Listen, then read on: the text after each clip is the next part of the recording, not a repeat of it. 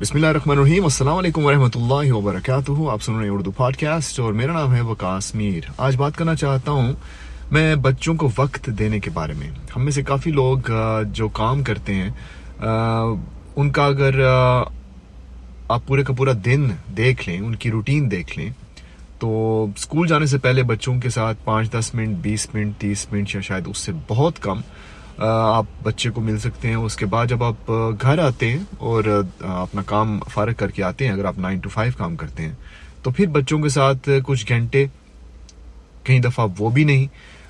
اور پھر بعد میں بندہ یہ سوچتا ہے کہ یہی روٹین اگر ہر روز ہوتی ہے، تو پورے مہینے میں آپ کتنے گھنٹے اپنے بچوں کے ساتھ گزارتے ہیں؟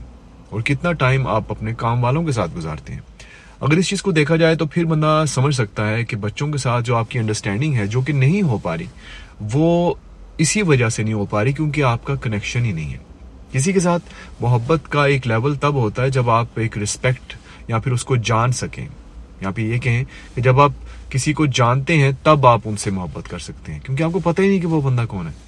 بالکل اسی طرح سے جیسے نبی پاک صلی اللہ علیہ وسلم پیارے سے دین کو ہمارے ساتھ انہوں نے جب متعارف کرایا، جب سابق رام کو بتایا اللہ سبحانہ تعالیٰ کے بارے میں، تو لوگوں کے دل میں اللہ کی محبت جاگی۔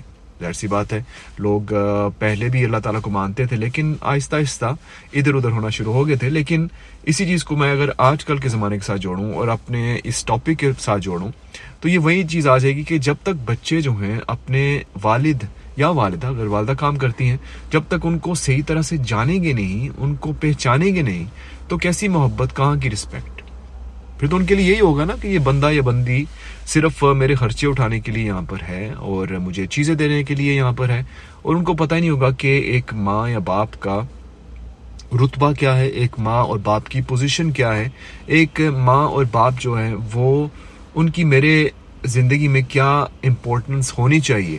اور مجھے ان سے کیسی محبت ہونی چاہیے؟ کیسی رسپیکٹ ہونی چاہیے؟ کیونکہ ظاہر سی بات ہے، اگر آپ بچے سے ملتے ہی آدھا گھنٹہ روز ہیں، اگر مل ملا کے آپ کر لیں، ایک بندہ نائن ٹو فائیو کام کرتا ہے، بچہ ان کا اسکول جاتا ہے ساڑھے آٹھ نو بجے، پندرہ بیس منٹ، دس منٹ اگر آپ لکی آپ پہلے اٹھ گئے تو ان سے آپ نے سلام دعا کر لی۔ لیکن جب آپ واپس آتے ہیں نائن ٹو فائیو کے بعد اور گاڑی چلا کے یا پھر کسی اور ٹرانسپورٹ پہ آتے ہیں تو گھر پہنچتے پہنچتے آپ کو سات آٹھ ہو جاتے ہیں بچوں نے۔ پھر اگر سونا ہو تو پھر آدھا گھنٹہ گھنٹہ۔ اگر آپ بہت ہی اچھی روٹین کے مالک ہیں تو یہ اور بات ہے کہ آپ شاید میکسیمم دو گھنٹے بچوں کے ساتھ گزار سکیں۔ اب دو گھنٹوں کو آپ تیس دنوں کے اوپر لگائیں، اگر چھٹیاں بھی کر لی ہیں آپ نے تو بیس دن لگ کر لیں، ہفتہ اتوار نکال کے۔ کچھ بھی نہیں ہے یہ تو۔ یہ کچھ بھی نہیں ہے۔ اور پھر بچوں سے توقع کرنا کہ جب آپ گھر آئیں تو بچے آپ سے پیار سے بات کریں، یا پھر آپ جب باہر جا رہے ہوں تو بچے آپ کو پیار سے خدا حافظ کریں۔ یہ پورے کا پورا سسٹم جو ہے نا، یہ تبھی سمجھ آئے گا جب آپ دیکھیں گے کہ ہمارے اپنے بچوں کے ساتھ کیسے ہم ہم اپنے بچوں کو کوالٹی ٹائم کیسے دیتے ہیں۔ اگر ہم کوالٹی ٹائم ان کو نہیں دے سکیں گے تو شاید تھوڑے سے تھوڑا وقت بھی، زیادہ سے زیادہ وقت بھی ان کے لیے کافی نہیں ہوگا۔ میں ایک کتاب پڑھ رہا تھا جہاں پر نبی پاک صلی اللہ علیہ وسلم کی روٹین کے بارے میں میں تھوڑا سا دیکھ رہا تھا کہ ان کی شخصیت کیسی تھی۔ تو اس میں مجھے کتاب کا نام یاد نہیں، لیکن اس میں حضرت عائشہ رضی اللہ عنہ کہتی ہیں کہ نبی پاک صلی اللہ علیہ وسلم کے باوجود اس چیز کے کہ وہ جتنے کاموں میں وہ ساتھ دیتے تھے لوگوں کا یعنی کہ جہاد بھی کرتے تھے تبلیغ بھی کرتے تھے نمازیں بھی پڑھاتے تھے، اس کے علاوہ سینکڑوں چیزیں ہر روز کرتے تھے۔ اور ظاہر سی بات ہے، ان کی زندگی جتنی بزی تھی، کسی کی بھی نہیں ہو سکتی۔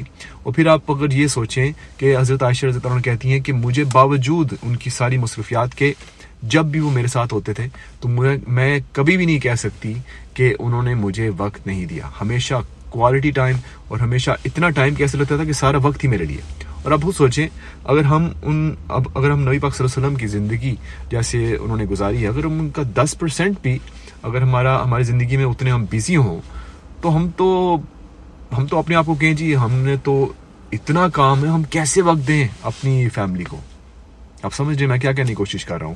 میرا کہنے کا مطلب یہ ہے کہ اگر آپ کے کام میں، اگر آپ کی روٹین میں بیلنس نہیں ہے نا، تو آپ کسی کو وقت نہیں دے پائیں گے۔ اگر آپ کو یہ نہیں پتا نا کہ نائن ٹو فائیو کا مطلب نائن ٹو فائیو ہے، تو پھر آپ نائن ٹو فائیو نہیں، آپ سکس ٹو ٹین کام کر رہے ہیں ایکچولی اور اگر آپ پراپرلی کسی کو وقت دینا چاہتے ہیں، تو پہلے اپنے ذہن کو آپ کو کھولنا پڑے گا، اپنے آپ کو سکون کے سیٹ اپ میں لانا پڑے گا، اللہ تعالیٰ کے قریب آنا پڑے گا، کیونکہ ظاہر سی بات ہے روٹین تب صحیح ہوتی ہے جب آپ کی نمازوں کی روٹین صحیح ہو۔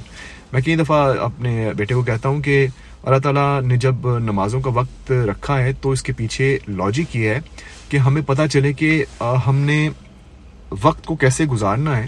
اور نماز کا وقت جب ہے، اسی وقت پڑھنے کے پیچھے کوئی مقصد ہو سکتا ہے۔ یہ کیا کہ ظہر اگر ایک بجے ہو رہی ہے اور آپ چار بجے پڑھ رہے ہو جب بسر کا ٹائم نکل گیا آلموسٹ تو یہ بہت ہی ضروری چیز ہے کہ آپ مختلف چیزیں دیکھیں اور ہمارا دین جو ہے ہمیں بہت ہی خوبصورت طریقے سے بیلنس کرنا سکھاتا ہے اور ہم سب کو ضرورت ہے اس بیلنس کی.